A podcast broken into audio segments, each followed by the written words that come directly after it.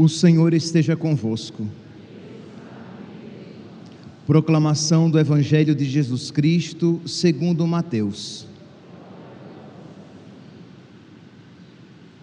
Naquele tempo, disse Jesus a seus discípulos esta parábola: O reino dos céus é como a história das dez jovens que pegaram suas lâmpadas de óleo e saíram ao encontro do noivo. Cinco delas eram imprevidentes e as outras cinco eram previdentes. As imprevidentes pegaram as suas lâmpadas, mas não levaram óleo consigo. As previdentes, porém, levaram vasilhas com óleo junto com as lâmpadas. O noivo estava demorando e todas elas acabaram cochilando e dormindo. No meio da noite, ouviu-se um grito: O noivo está chegando, ide ao seu encontro. Então as dez jovens se levantaram e prepararam as lâmpadas. As imprevidentes disseram às previdentes: Dai-nos um pouco de óleo, porque nossas lâmpadas estão se apagando. As previdentes responderam: De modo nenhum, porque o óleo pode ser insuficiente para nós e para vós é melhor irdes comprar aos vendedores. Enquanto elas foram comprar óleo, o noivo chegou, e as que estavam preparadas entraram com ele para a festa de casamento, e a porta se fechou. Por fim, chegaram também as outras jovens e disseram: Senhor, Senhor, abre-nos a porta. Ele, porém, respondeu: Em verdade eu vos digo, não vos conheço. Portanto, ficai vigiando, pois não sabeis qual será o dia nem a hora. Palavra da salvação.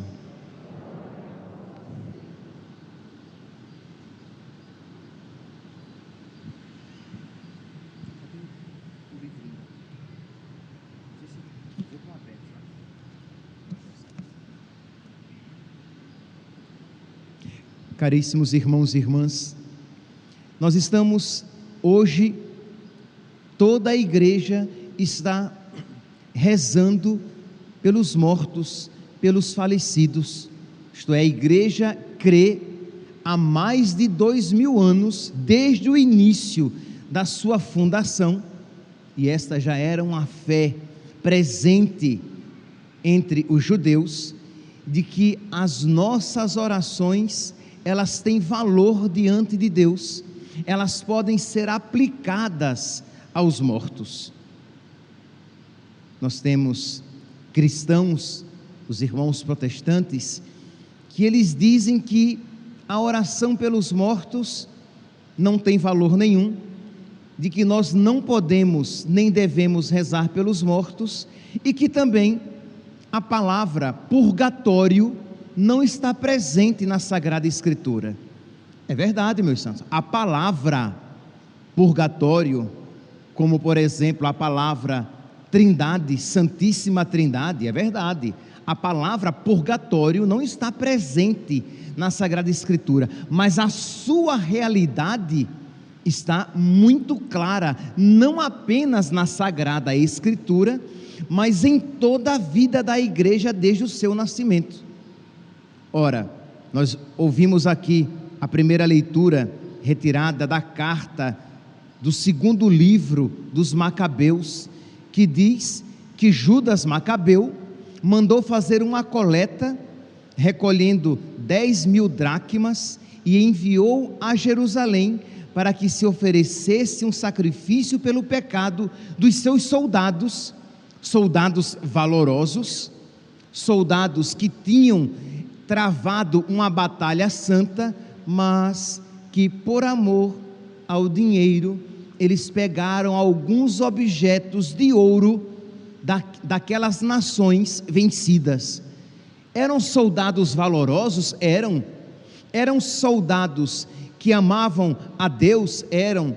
Mas eles tinham ainda apegos, desordens, pelas quais aquele sacrifício deveria ser oferecido, porque eles morreram ainda com aquelas desordens. Então aqui deve nos recordar que, meus santos, são pouquíssimos, mas pouquíssimos mesmo, aqueles que morrem e que vão diretamente para o céu.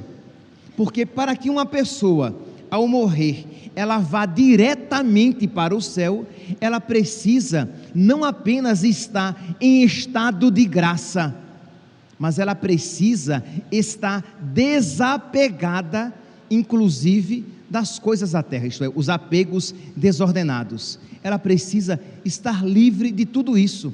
Aqui nós temos a nossa fila de confissão, as pessoas que vão se confessar, muito bem. Quando a gente, quando uma pessoa vai com pecado mortal e ela se confessa, ela tem a, a pena eterna perdoada, porque em cada pecado nós temos a pena eterna e nós temos a pena temporal.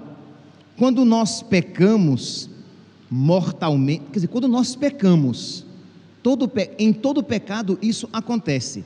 Mas no pecado mortal, quando uma pessoa comete um pecado mortal, ela vira suas costas a Deus e se volta desordenadamente para as criaturas, para coisas ou pessoas quando ela se confessa, aquela pena eterna, isto é, aquela atitude dela ter se volta, voltado as costas para Deus, aquela pena é perdoada.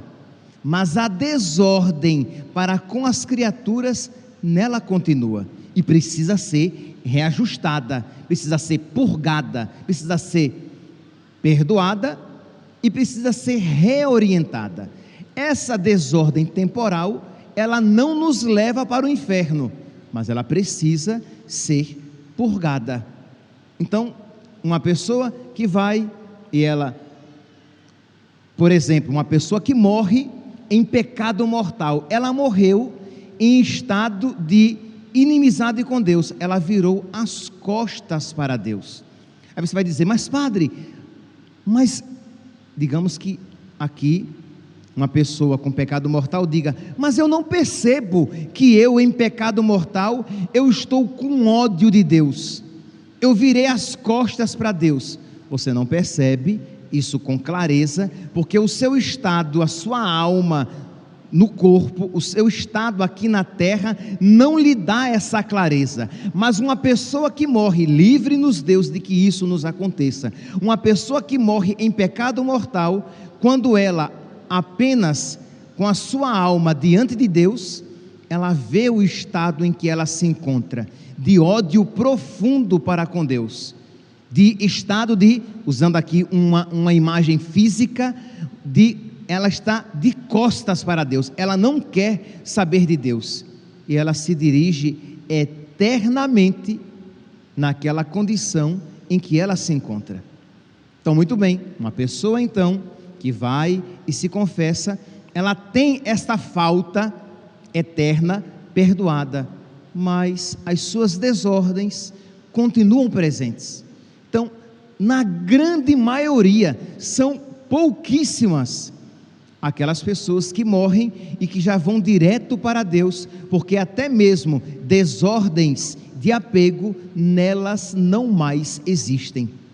Então, é por essas pessoas que morrem em estado de graça, mas ainda apegadas des, com desordens de apegos às coisas, a essas pessoas em estado de graça, mas que não purgaram pelas faltas cometidas, é por essas pessoas que nós rezamos no dia de hoje. Nós, meus santos, não estamos rezando, e aqui é muito claro, é, é, importante que fique muito claro: nós não estamos rezando pela conversão daqueles que morreram. A conversão se dá aqui na terra. A nossa decisão por Deus se dá aqui na terra. Não há conversão após a morte.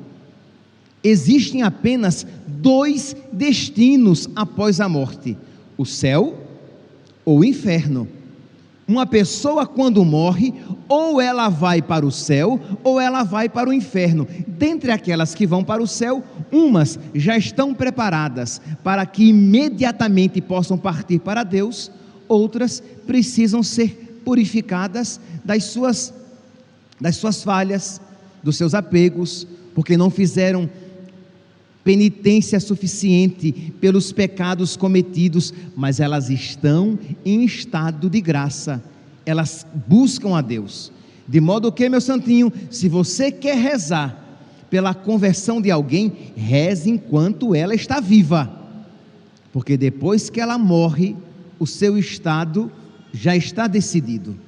Lá na carta aos Hebreus, capítulo 9, versículo 27, nós iremos encontrar, está escrito, Hebreus capítulo 9, versículo 27, está escrito que o homem morra uma só vez, então aqui, né, um aviso para os espíritas, um católico não pode acreditar na reencarnação, nas vidas sucessivas aqui na terra, esta nunca foi a fé católica.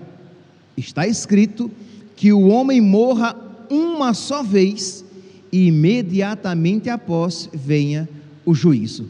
Então, quando uma pessoa morre, se ela tem o seu chamado juízo pessoal, juízo particular, ela é colocada diante de Deus e ali se decide o seu destino eterno. É por isso que, por exemplo, nós rezamos e pedimos a intercessão de Santa Rita, porque já houve o juízo particular e Santa Rita está em Deus. É por isso que nós rezamos pedindo a intercessão de São Padre Pio, é porque já houve o juízo particular.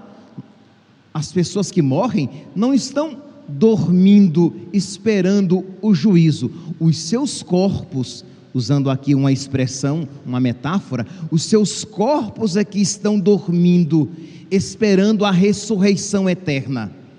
Mas Santa Rita já está no céu, São Padre Pio já está no céu, e aqueles que foram condenados ao inferno já estão no inferno, experimentando nas suas almas aquela pena do, do inferno que um dia experimentarão também nos seus corpos, mas os destinos estão selados.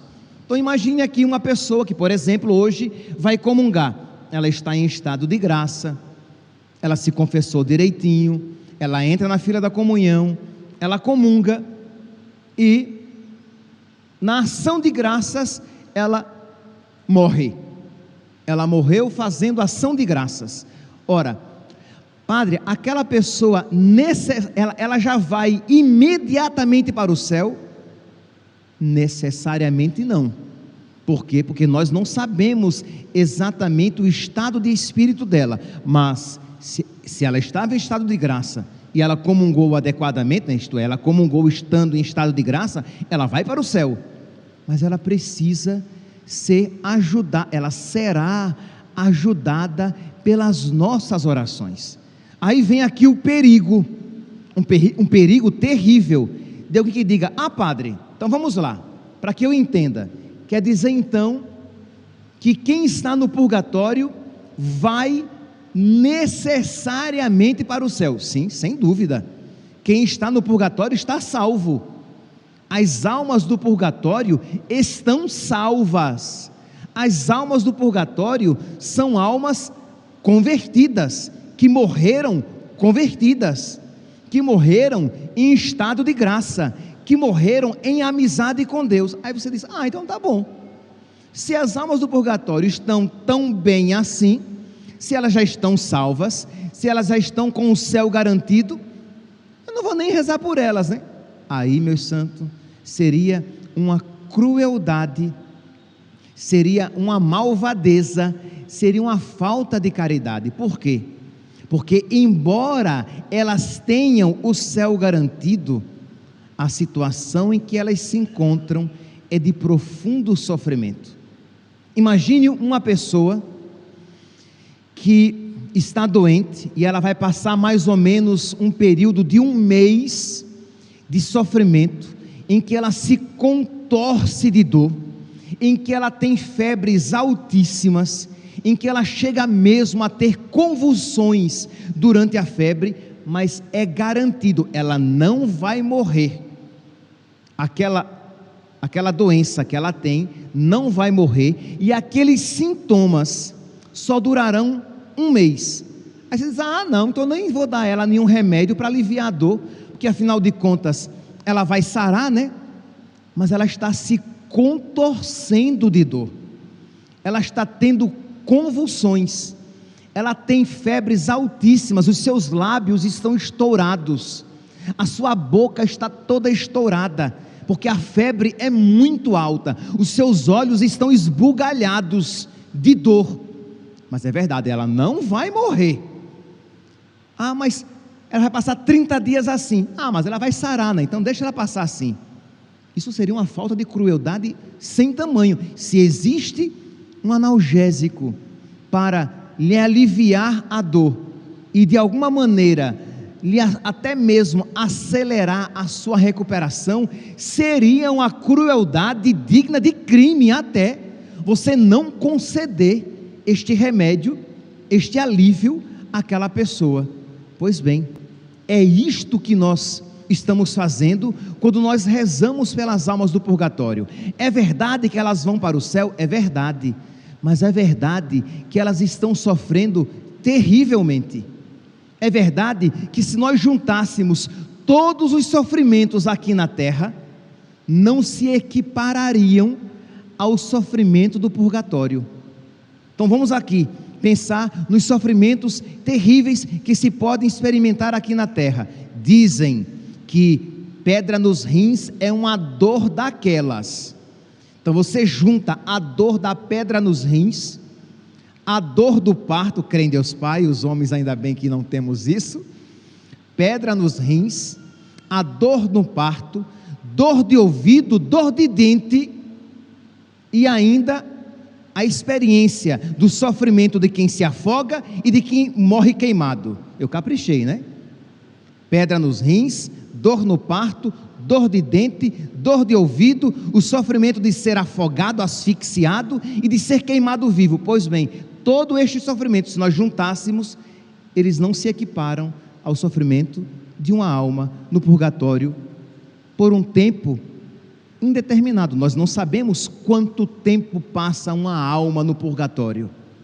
Ora, e como é então que você, que ama, como é então que você, que procura nesta vida ter um coração semelhante ao de Cristo, você diz: Ah, eu não vou rezar por eles, por elas, porque elas têm o céu garantido.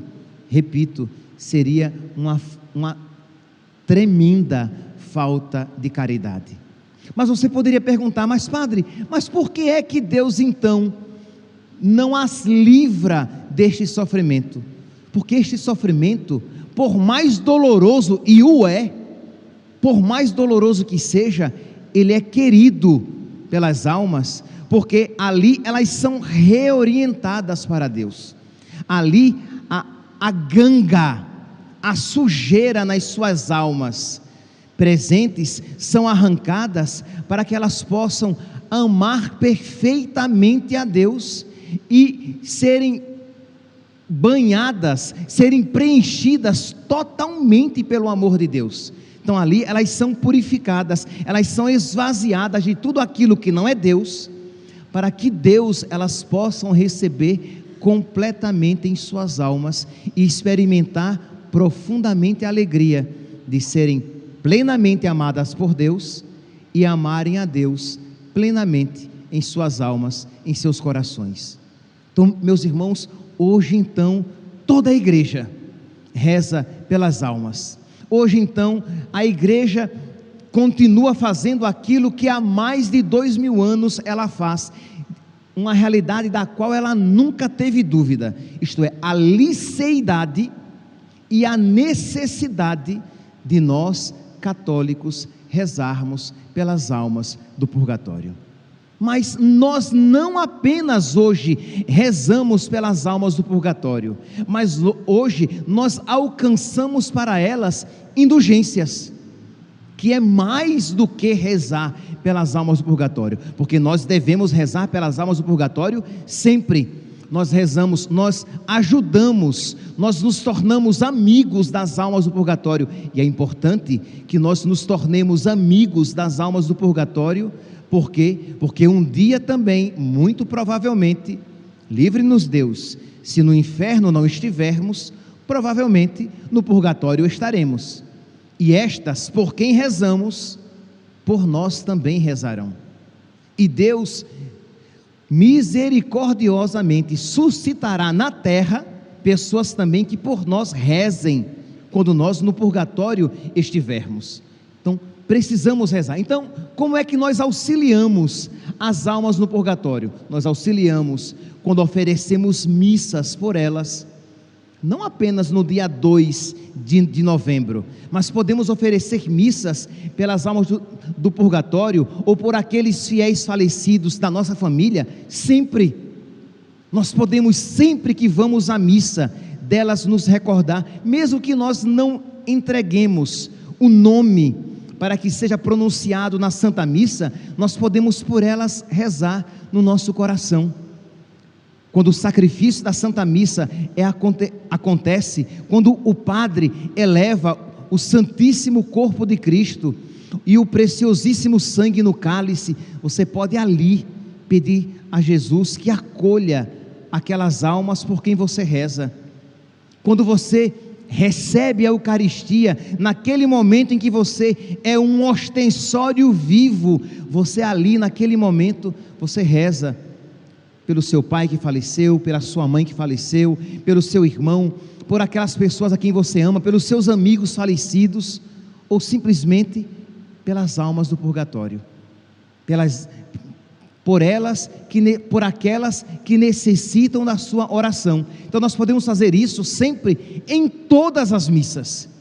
Imagine que em todas as ações de graças em que você recebe a Eucaristia, se você sempre reservar 30 segundinhos para suplicar o alívio das almas do purgatório, para suplicar a Jesus que mais amor a elas seja concedido, para que o quanto antes elas do purgatório saiam e possam contemplar a face de Deus.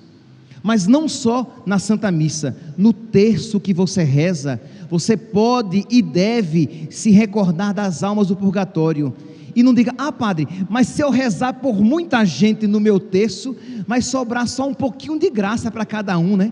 Porque eu já rezo para tanta gente. Não, meu santinho, porque o terço é uma chama de amor, e você com eles você pode acender várias velas sem que ele perca em nada o seu brilho. Então a sua oração do seu terço, a sua oração pessoal, as suas boas obras, quando você é paciente com seu esposo que está muito chato ultimamente. E às vezes esse ultimamente é muito cotidianamente. E você, além de você oferecer pela conversão dos seus filhos que estão vivos, e você a conversão, você reza, pela conversão você reza dos vivos. Você oferece pela conversão dos seus filhos, você oferece pela sua conversão, você oferece pela conversão do seu marido chato, Olha quantas graças você pode alcançar pelo simples oferecimento de um sofrimento em que você aceita de uma maneira tranquila por amor a Deus, em que você aceita amorosamente unido a Cristo. Mas além de tudo isso, você pode oferecer também pela conversão dos pecadores e pelas almas do purgatório. Percebe aqui, as suas boas obras, a sua caridade, isto é, uma caridade, uma esmola que você concede a alguém e você oferece pela sua conversão, pela conversão do seu marido, pela conversão do, do, do, dos seus filhos, pela conversão dos pecadores do mundo inteiro e pelas almas do purgatório. Então, as missas, as penitências, aquele jejum pequenininho que você faz, a sua abstinência de carne que você faz na sexta-feira, com um pequeno jejum em que você diz, sei lá, um exemplo, às sextas-feiras eu tomo café sem açúcar. Somente isso, mas você coloca muito amor naquela pequena penitência que você faz e você oferece pela sua conversão, pela conversão do seu marido, pela conversão do, do, dos seus filhos, pela conversão dos pecadores e pelas almas do purgatório. Percebe aqui que você então pode aliviar, você pode fazer o bem às almas do purgatório em várias ocasiões, mas hoje não apenas hoje, até no mês de novembro, a igreja concede não apenas a graça de nós rezarmos pelas almas do purgatório, mas a igreja oferece a graça de nós alcançarmos para elas indulgências plenárias. Isto é, quando alguém alcança uma indulgência plenária, lembra que eu falei que os que estão aqui se confessando, eles terão as penas, as culpas perdoadas a pena eterna será perdoada, mas as, a, as penas temporais, os, os apegos desordenados, as desordens dos afetos que eles carregam e pelos quais eles muitas vezes não fazem a penitência devida, fica com eles. Então, a pessoa que morre em estado de graça, mas com um monte de penitência a ser feita uma pessoa que morre em, em estado de graça, ela vai para o céu, mas ela tem um monte de desordens no seu coração. Pois bem, a indulgência plenária é um bálsamo de amor que compensa todas aquelas desordens, que anula todas aquelas desordens, que cura todas aquelas desordens.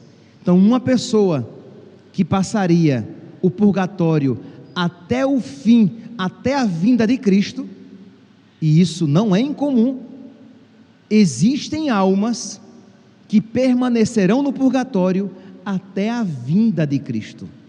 Então imagine aquele sofrimento a respeito do qual eu me referi, terrível. Imagine se você experimentar ser queimado durante um dia, já seria terrível você experimentar a dor de ser queimado, a sua carne ser queimada, até a vinda de Cristo, misericórdia.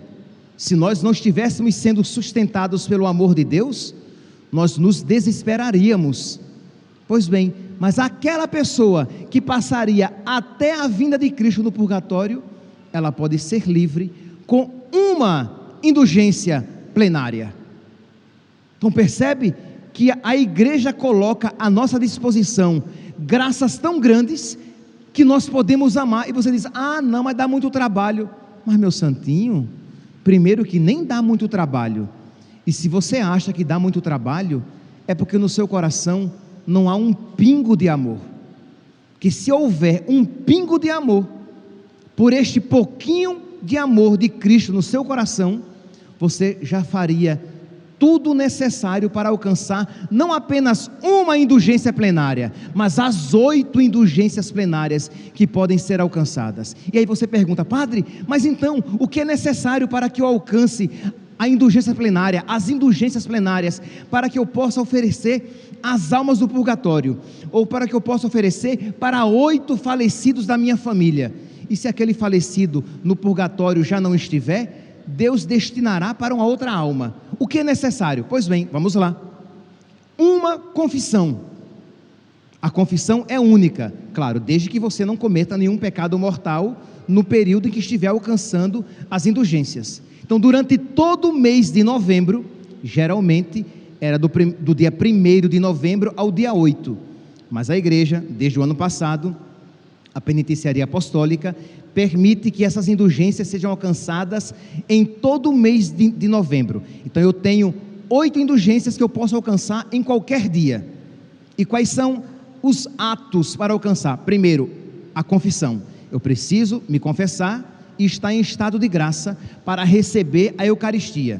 Então, é uma confissão, no mínimo, oito comunhões, a oração pelo Santo Padre que você pode fazer um credo, um Pai Nosso e uma Ave Maria e oferecer pelas intenções do Santo Padre, o Papa, e uma visita ao cemitério, que não precisa ser o cemitério em que aquela pessoa por quem você está rezando esteja enterrada. Qualquer cemitério. Então, a confissão, você está em estado de graça. Você escolhe oito dias em que você vai visitar o cemitério. E se você escolher o dia de hoje para alcançar a primeira indulgência, nem ao cemitério precisa ir. No dia 2 de novembro, uma indulgência pode ser alcançada na própria igreja. Então, aqueles que estão confessados, que se confessaram de ontem, ah, padre, mas eu não me confessei ontem. Eu também não terei oportunidade de me confessar hoje. Você pode se confessar em qualquer dia durante o mês de novembro. Em qualquer dia. Depois de confessado, você vai então receber a comunhão, você vai rezar um Pai Nosso, uma, um credo, um Pai Nosso e uma Ave Maria, e vai oferecer pelas intenções do Santo Padre o Papa, e você vai, se não for no dia 2 de novembro, você vai a um cemitério e ali você reza pelas almas e oferece aquela indulgência que você alcançou. Aí você vai no outro dia, no outro dia você não precisa se confessar de novo. Se você não cometeu pecado mortal, se cometeu um pecado mortal depois disso, tem que se confessar. Mas se não cometeu nenhum pecado mortal, você recebe a comunhão. Percebe que não é nem necessário que você participe da missa, mas que você receba a comunhão. Se você for a uma igreja e lá houver um ministro ou sacerdote que possa lhe dar a comunhão, você pode receber a comunhão fora da missa. Você recebeu a comunhão, você rezou um, credo, um Pai Nosso, uma Ave Maria, ofereceu para as intenções do Santo Padre, você vai ao cemitério, lá você reza uma Ave Maria pelos mortos e oferece aquela segunda indulgência por aquela pessoa por quem você quer rezar, por quem você quer oferecer, ou oferece a Nossa Senhora e que ela disponha segundo a sua vontade.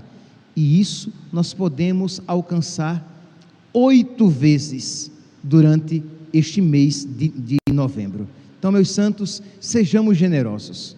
Saibamos que as almas do purgatório necessitam muito das nossas orações, do nosso auxílio e que nós, muito provavelmente, se não formos para o inferno, Deus nos livre, também precisaremos. Então sejamos generosos para que Deus, quando por ocasião da nossa partida, Deus suscite também corações generosos para que rezem por nós. Que nós então, com este 2 de novembro, nós abramos os nossos corações à generosidade, rezando pelos fiéis falecidos. Louvado seja nosso Senhor Jesus Cristo, para sempre seja louvado.